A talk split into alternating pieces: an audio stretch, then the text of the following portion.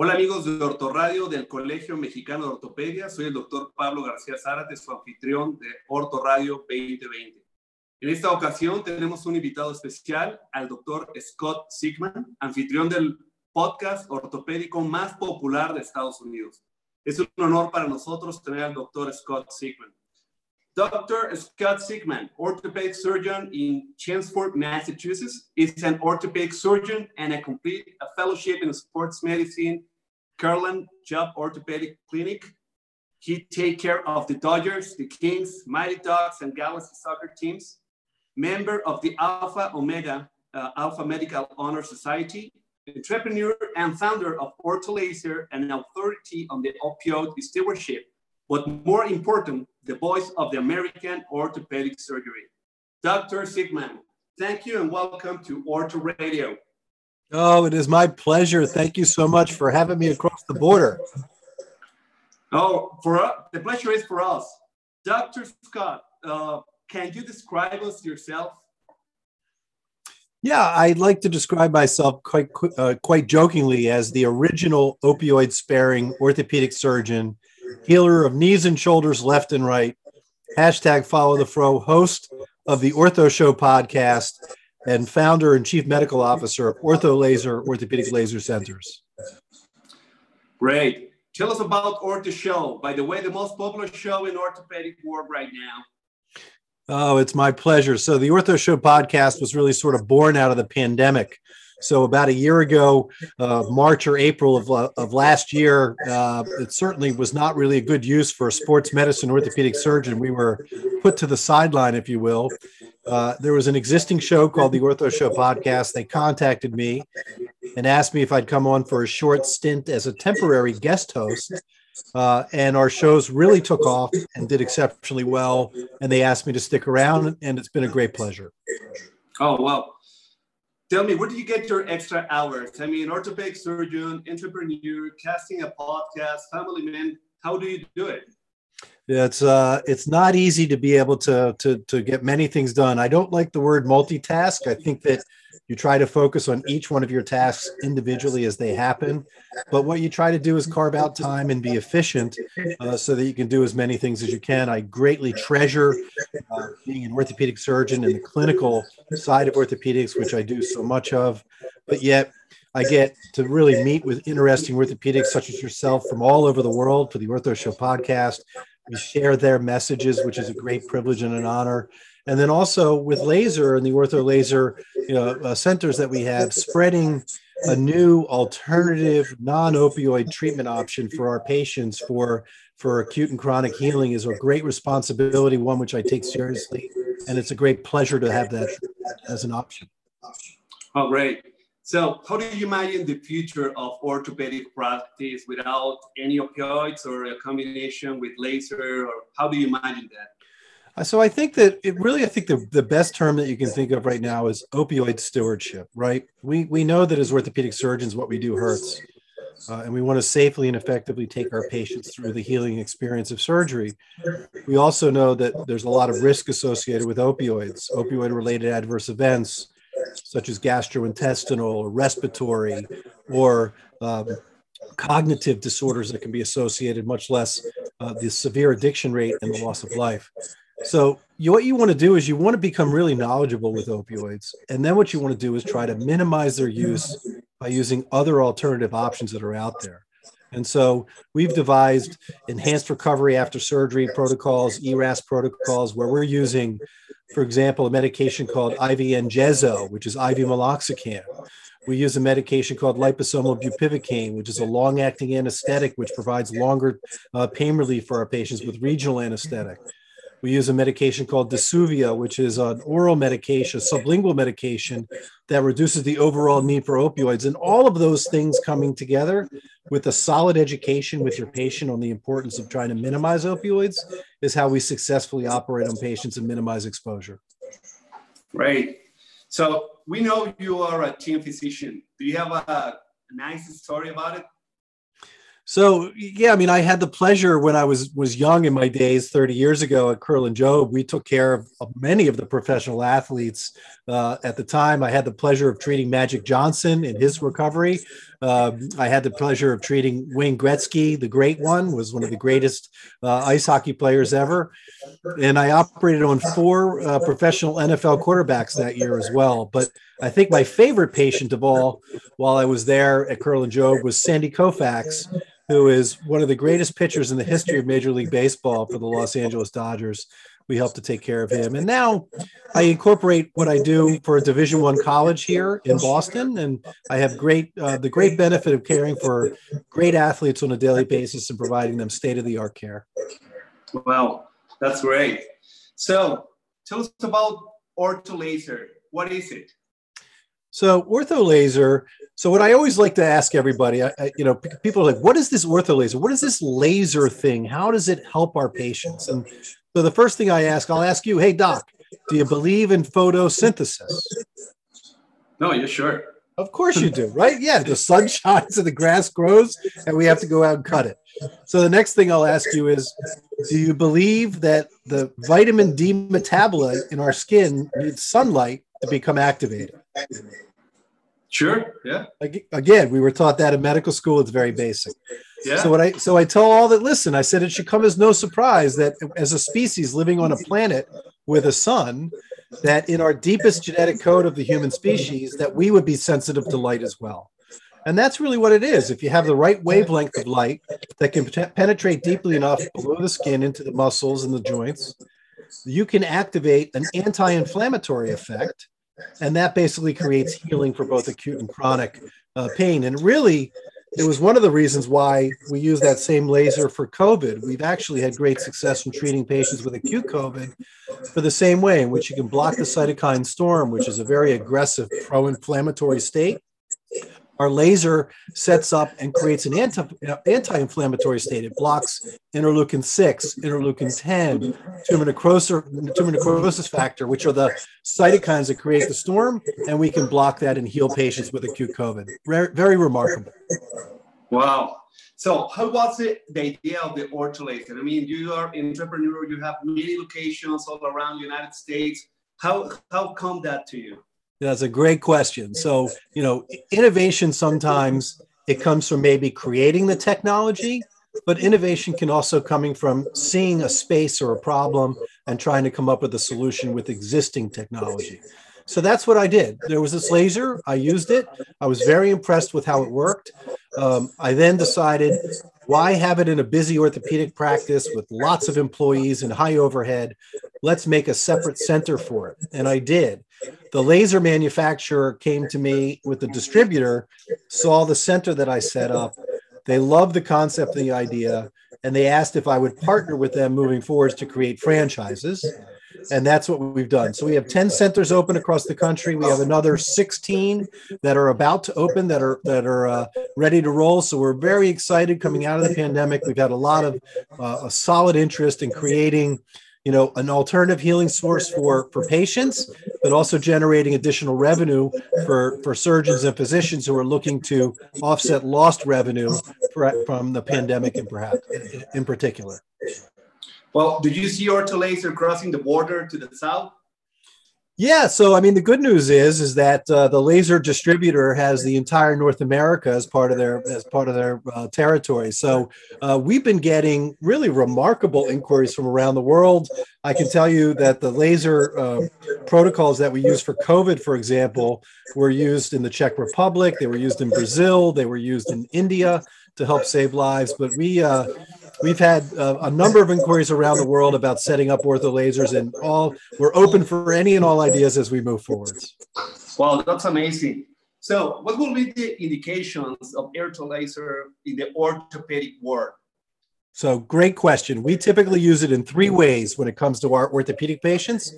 The first yeah. and for, foremost is for acute injuries. So you're on the pitch, you roll your ankle, you have a grade three ankle sprain, it's big and swollen and bruised. 100% efficacy in those patients. We can reduce the inflammation, pain, and swelling in nearly every acute athletic injury. So that includes fractures, it includes muscle strains, ligament injuries, etc. The next way we use it, which is what I call iatrogenic acute inflammation, is surgery, right? Right. But that, that's what we do. We, we cut things so that we know we can fix a problem and the things that we created will then heal themselves. So the laser dramatically helps in the healing process. It reduces the need for opioids, faster recoveries, less pain and inflammation. And then the third and final way we use it is for the for the patients that have these chronic inflammatory diseases that we just don't have great solutions for. Tennis elbow, plantar fasciitis, Achilles tendonitis, a degenerative meniscal tear, osteoarthritis of the small joints of the body as well as in the larger joints as well. So we've had great success with that as well. Well, it sounds great, but I think there will be any contraindications. Any patient you will say, no, we have to do something else, not the ortho laser. So really the only contraindication at this point right now is we don't want to laser over any acute cancer that's happening simultaneously because we just don't know what the response would be. Uh, but other than that, um, you know, patients that are on anticoagulants are a relative contraindication because we do create increased blood flow, uh, but we don't really necessarily stop. We start the laser, we see how the patient does to make sure they're okay. But other than that, because of the fact that we have a pulsed laser, you know, most so lasers are classified by the FDA as either being high energy or low energy. Ours is a high energy class four, but most class four lasers are continuous. And what happens with continuous lasers is the photons go in and they keep going and they can create heat energy and friction within the tissues. But with a pulse laser, it goes on and off 1500 times a second. We don't generate significant heat and there's no concern for thermal uh, necrosis or skin blisters. So, really, it's a very safe laser that's been around for over a decade. Our current laser has been modified. It's the state of the art, which was changed out a year ago, but the base technology is a decade old. So, who will be the ideal patient for, for this technology? So I love it for all athletes. So any athlete, for a parent that has younger kids that want to get them back on the field, or a mid-level athlete, or professional athlete, uh, anybody that's post-surgical is perfect to have the laser done because it can help. And then, especially for the patients that are looking for an alternative treatment option other than injections or medications, the standard things that we do for inflammation, those patients can do very well with laser. That sounds great. It's, I think it's going to be a game changer. Uh, when do you change uh, a patient that you have on ortho laser to a surgery? When, when you say not more ortho laser? Yeah, I get that question a lot. It, you know, because a lot of doctors are concerned, right? You're gonna, you want me to sign up for one of these laser centers, and then my surgeries are going to go way down because we're just lasering everybody. But I can tell you that hasn't been the case at all. I mean, surgical indications are pretty clear, right? If you have a traumatic full thickness rotator cuff tear, I'm not going to treat that patient with laser before surgery. I mean, I'm going to use it after surgery if a patient has end stage osteoarthritis of the knee that's had all methods of conservative management and they haven't gotten better, I'm going to do a knee replacement. So my surgical volume has maintained, but what we found is is that we're also helping patients non-surgically to be able to maintain a job, be a family, and then when they're ready for surgery, it's up for them to decide. No, great. So here's a personal question: When did you recognize that you want to become an entrepreneur? Uh, an entrepreneur. So we call it an orthopreneur. That was named by Matthew Ray Scott, a good friend of mine. Uh, so we're going to give him credit. So okay. Uh, both of my parents were in business. So uh, even when I was in, my mother had her own business, my father had his own business. So the concept of entrepreneurship was something that was sort of busy for me. But I would say this time, orthopreneurship found me. It was just the right moment in time when I recognized the perfect storm of an opioid epidemic where people are searching out alternative treatment options. I saw that this is something that could create, you know, help help for our patients, but also help our doctors, and it just sort of came together. So I say it was always in there in me, but I say it was about three years ago when I first decided this was the way to orthopreneurship was for me. Uh, I, I, love I love your the, the concept. So we need three pieces of advice from you to the young orthopedic surgeons. I hope I'm still in that category. So, so three pieces of advice for anything that I want to say to orthopedic surgeons in general. Okay, first and foremost is if you're going to try and make yourself unique within your community, you want to become the specialist of the specialists. Identify your brand. What is it that makes you different from the other orthopedic surgeons around you? And I would say focus on your strengths, not on your weaknesses, and then devise a plan to tell everyone about what your strengths are and your uniqueness. Use social media to help offset that and let everyone know why you're special. So that's wow. number one. Okay. All right. So everybody's getting out their pen and pencil here. This, this is important stuff. Uh, exactly. The next thing I would say is please, please don't get stuck in a rut. And what I mean by that is there's tremendous innovation happening around us at this time, and a time that's very unique within orthopedics. Technology is now advancing into our operating rooms with artificial intelligence, with robotic surgery, with patient specific instrumentation. All of those things can be helpful for you. So, what I would, re- I strongly recommend do not get over comfortable with the things that you've learned within your training, but seek out additional innovative ways in which you can help your patients to become better and provide them excellent care. And then, probably the third and most important thing for all orthopedic surgeons, I would say, is please find time away from your patients and your practice. You have to have time for yourself and your family to heal yourself before you can heal others. So find the hobbies and things that keep you happy so that when you go back to work on Monday, you're ready, willing, and able to care for your patient. Dr. Scott, great advices. I mean, I hope I have it before. Uh, in your opinion, what is the path of success? So, the path of success for an orthopedic surgeon is to, to stand by what you believe in stay focused on what you do. Try not to over overreach in your indications and your surgical skills. So if you can become focused on an area and become very focused you become a master. And i think that's helpful never i so stay within your guardrails of the things that you do. If there's someone that can do it better who has more experience you should have the humility to know for your patient that you should pass that patient on to someone else. So stay focused on what you do best and then be a part of the community.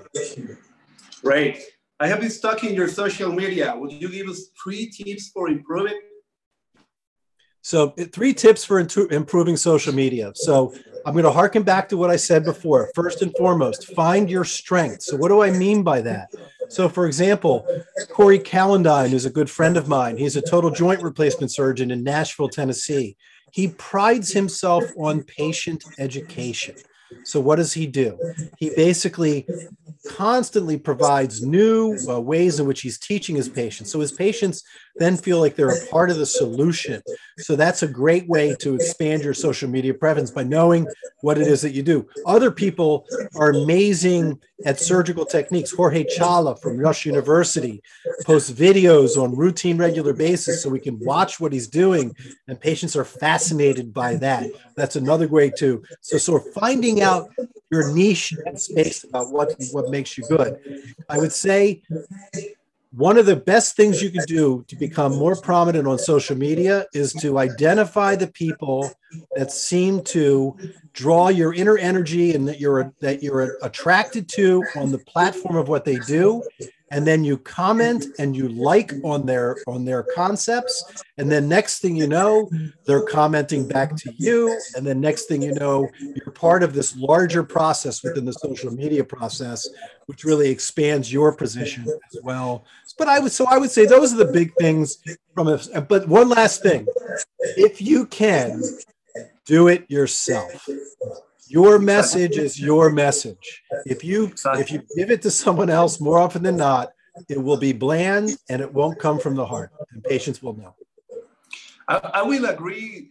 All of the three tips. I will add one who will be listening to your show because every single uh, uh, guest you have, it gives a social media tip. So I, have been hearing your show all this week, and it's great. So, Dr. Scott, one last question. Three books we must read this year as an orthopedic surgeon.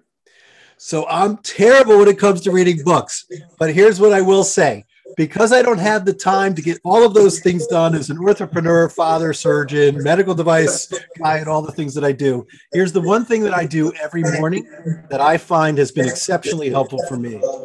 And there's a podcast, and it's called The Daily, D A Y C A I L Y.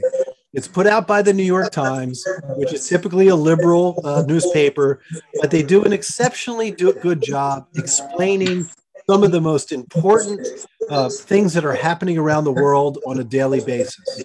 So, for example, they're focusing on the Afghan problem uh, with the United States you know, troops withdrawal today. But I would say 25 minutes of your day every day to enlighten you on a subject that will make you smarter is a great thing to do. Well, great tips.